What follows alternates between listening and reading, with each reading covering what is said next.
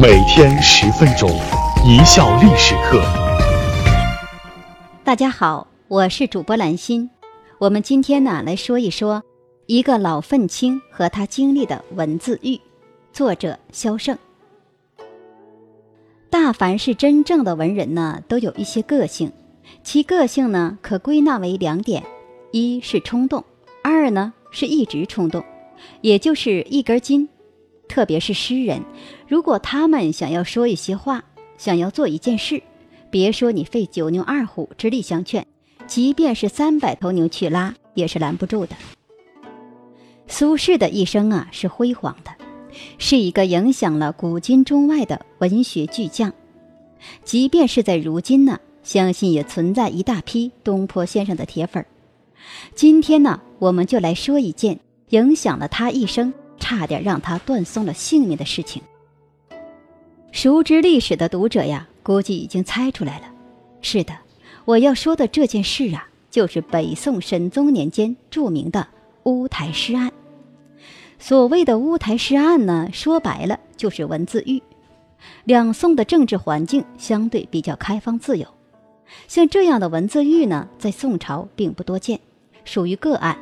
很不幸的是，这样的个案呢。就让东坡先生给摊上了。为什么说文字狱在宋朝是属于个案呢？给大家说一件事，在赵匡胤夺取天下之后，他曾经在宗庙里立了一块碑，这块碑的碑文上提到了三项基本原则，其中的第二项啊，就明确规定不能杀士大夫和文人，以及上书执剑的人。此后呢，每一代皇帝继位的时候。就跟现在入党一样，都要到碑前宣誓就职。要是有违碑文的，必遭天谴。有了这么一条规矩，宋朝就成了文人的乐园，成了文臣的天下。出现像寇准在执剑之时敢喷宋仁宗一脸的唾沫星子的此等事情，也就不足为奇了。那么，如此宽松的政治环境，为什么独独让苏轼摊上文字狱了呢？这事啊，得从王安石变法说起。关于王安石变法，被史书称为是自战国商鞅变法以来最大规模的变法运动。我还记得，在我读书的那会儿，教科书上对王安石变法是大加赞赏，以至于当时我心中啊，是真的将王安石与商鞅并列在了一起。可事实是如何呢？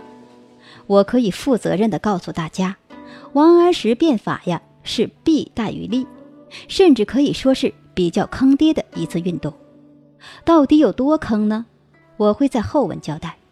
咱们先说公元一零六九年，宋仁宗任命王安石为参加政事后，两个人呢就真像当年秦孝公跟商鞅一样，进行了一番掏心掏肺的交谈。王安石认为呢，国家要富强，必须要变风俗。立法度，几百年前祖宗的那一套，到现在行不通了，必须要变一变。宋神宗呢，当时也是一个比较有理想的青年，就问王安石道：“那要怎么变呢？”王安石呢，就跟他阐述了政事和理财的关系，通过变法最终实现富国和强兵的目的。这宋神宗一听啊，顿时是热血沸腾，说：“那你就搞吧，我支持你。”于是，公元一零七零年，王安石就真正的开始实施他的变法强国方针了。结果呢，这事一搞出来呀，就立时遭到司马光、韩琦、欧阳修等一帮所谓的守旧派的强烈反对，说：“陛下呀，你这搞的是哪里是什么变法呀？简直是坑爹嘛！”苏轼呢，是通过全国统一考试状元及第的。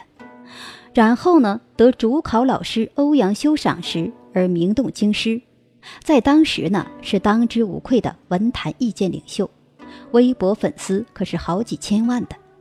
他每一篇新作出来，马上就会被疯狂转载，荣登大宋大辽西夏各官网头条。这种超级网红的身份和地位，一言一行自然会牵动朝野内外。他先后写了《上神宗皇帝书》和《再上皇帝书》两道奏书，痛陈新法之弊，甚至呢把新法比喻为毒药，说皇上，如果你一意孤行，非要用王安石那一套，最终是要亡国的。这话呀，就说的有点过头了。在任何一个朝代，像亡国这样的词语，那都是要被防火墙屏蔽的，这是敏感词汇。瞎说这些事情是要被有关部门请去喝茶的。但是他运气好，生在宋朝，人家政治环境开放啊。宋神宗听了呢，也没法生气。王安石被攻击了后，也没再去追究。实际上啊，这王安石虽然人称拗相公，但是他的气量还是很大的。特别是像苏轼这样的文坛意见派领袖，微博大 V，他的心里呀，更多的是欣赏，而不是排挤。所以呢，在变法实施的一年来，司马光、韩琦、欧阳修虽说一天到晚跟王安石针锋相对，在朝堂之上唾沫星子横飞，吵得昏天黑地，但是归根结底呀，这一帮人是对事不对人。换句话说，人家那都是大咖，不差那点人气，犯不上你死我活的。苏轼的言论再怎么激烈。再怎么不合时宜，他至少没有生命的危险。在新旧党派的争执之下，从公元一零七四年到一零七九年，王安石在相位上数起数落，最终呢是变法流产。而这时候呢，朝廷的格局变了，所谓的变法开始变成新旧党派相互攻击的一件武器。御史何正臣先后四次弹劾苏轼。说这种人呢，简直就是该死！仗着自己是超级网红、微博大 V，藐视朝廷、无视皇上，简直就是无法无天！陛下，你不能再容忍他了，把他杀了吧！宋神宗虽然早就看苏轼不爽了，但是呢，还不至于要杀他，就把苏轼从京城贬到地方上去了。由此呢，苏轼先后从杭州。相继调任到密州、徐州、湖州等地任职。去湖州任知州的时候，正是宋神宗元丰二年，苏轼已经四十三岁了。按说呀，在大宋官场也混了好些年了，又是到了不惑之年，应该学会了世故和圆滑，要经常唱唱赞歌，夸奖几句领导，这样呢才能进步嘛。可是苏轼啊，毕竟是个愤青。嘴上呢又不带个把门的，憋在心里的话呀，要是不说出来，那简直比便秘还难受。所以呀，在去湖州上任之时，他就写了一篇《湖州谢上表》的文章，递交给朝廷。所谓的谢表，其实就是一种睁眼说瞎话的公文。不管你是被贬了还是升了，都要上书说感谢皇恩浩荡之类的假话。雷霆雨露俱是天恩嘛。可苏轼说了一通假话之后，觉得不够过瘾，于是呢，他没憋住，又说了些真话。大意是说呢，现在的那些新党派人士思想活跃，各种花色小鲜肉层出不穷，而我呀，太愚昧了，且思想陈旧，不能与时俱进，搞不出事儿来，又不会像他们那样卖萌耍酷，也活该去地方就职了。其实呢，这本是些牢骚，并且稍微带点暗讽的话，没什么大不了的。但是当时啊，王安石已经下台了，一帮小人正在斗法。看了苏轼的话后，就抓了他自己的小辫子，说：“你搞不出事来，那么反过来的意思就是说我们天天在搞事了。就算我们搞事，那也是为了朝廷，为了国家。你这么说，岂非就是对朝廷不满？”对皇上不满吗？对皇上、对朝廷不满，那意味着什么呢？意味着你是一个无政府、无领导的危险分子啊！于是乎，在御史中丞李定的授意下，苏胆等一帮人潜心四月，研读苏轼历年来所作的文艺作品，从中找出其无视政府的反动词句，然后呢，在宋神宗的默许下，从湖州就把苏轼。给抓回京城审问。我们都知道苏轼是一个怎样的文人，他是豪放派的代表，而且呢，在宋朝那种宽松的政治环境下，文人在文章里面夹带一些对时政的不满情绪是非常正常的。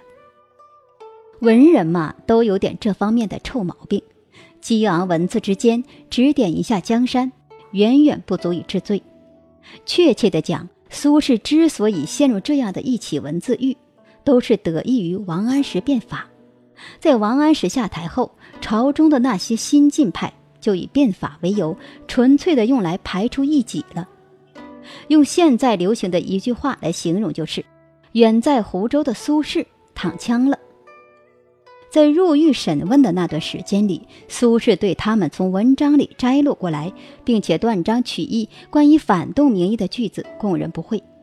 他很坦诚地说：“我在写那些句子的时候，的的确确是带有情绪的，并且对新法是抱有不满的。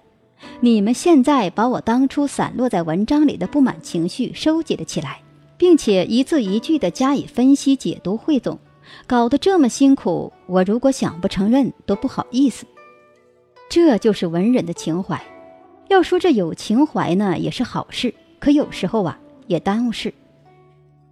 他在作品中呢，尽管是掺杂了些情绪，并没有实际的反动言论，但是只要有那些情绪存在，他就敢于供认不讳。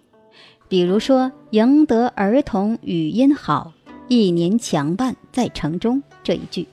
出自苏轼的《山村五绝》，本是描写田园风光的，这里呢却被单独提炼出来，说是诽谤青苗法。苏轼说：“是啊，这两句我的确是在暗讽青苗法的。青苗法本意是促进农业改革，在每年老百姓青黄不接之时，或在夏秋季需要播种的时候，在自愿的原则下向政府贷款。”以缓和地主向农民放高利贷压榨农民的现象，本意呢是好的，可实际操作起来后啊，就变成了政府当了地主，向农民收取高额的利息。有些地方政府呢，为了搞政绩，分摊给各级官员，每年必须完成多少份额的放贷。如此一来呢，这项政策呀就变质了，不但变质了，还变成了敲诈农民的一种手段。因为富人不需要向政府借贷，需要借贷的都是穷苦百姓，他们越借越穷，这不是害民吗？而且呢，这农民为了去城里交税或借贷，三天两头往城里跑，庄稼都荒了，小孩跟着大人跑，跑的把城里的语言都学会了，这是好现象吗？苏轼说：“我这些年历任杭州、密州、苏州、湖州等地的地方官，发现变法的效果只有一个，那就是国家越来越富了，老百姓呢却越来越穷了。用老百姓的血汗钱来充实国库，这是真富吗？”在苏轼对自己的罪行一一承认之后，御史台就上奏神宗，说这种人呢该处以极刑，不要再留了。苏轼呢，也预感到自己可能真的要被斩了，就对来牢里送饭的儿子苏迈说：“你平时啊，只给我送些蔬菜和肉食就可以了。若是我被判了死刑，你就给我送鱼，好歹让我有个心理准备。”有一天呢，这苏迈的银行卡里面的钱呢就花光了，需要去京城外的朋友处借钱。临走时呢，就托一位朋友说。我要出京一趟，今天呢就麻烦你给我爸去送饭。那位朋友估计也是出于好心，让老爷子补补身子，就给他送了条鱼过去。这苏轼一看是伤心至极呀，于是就在牢里写了两首绝命诗，留给弟弟苏辙。但是狱卒呢又怕他写造反诗，所以在送去给苏辙之前呢，就把诗交到了神宗的手里。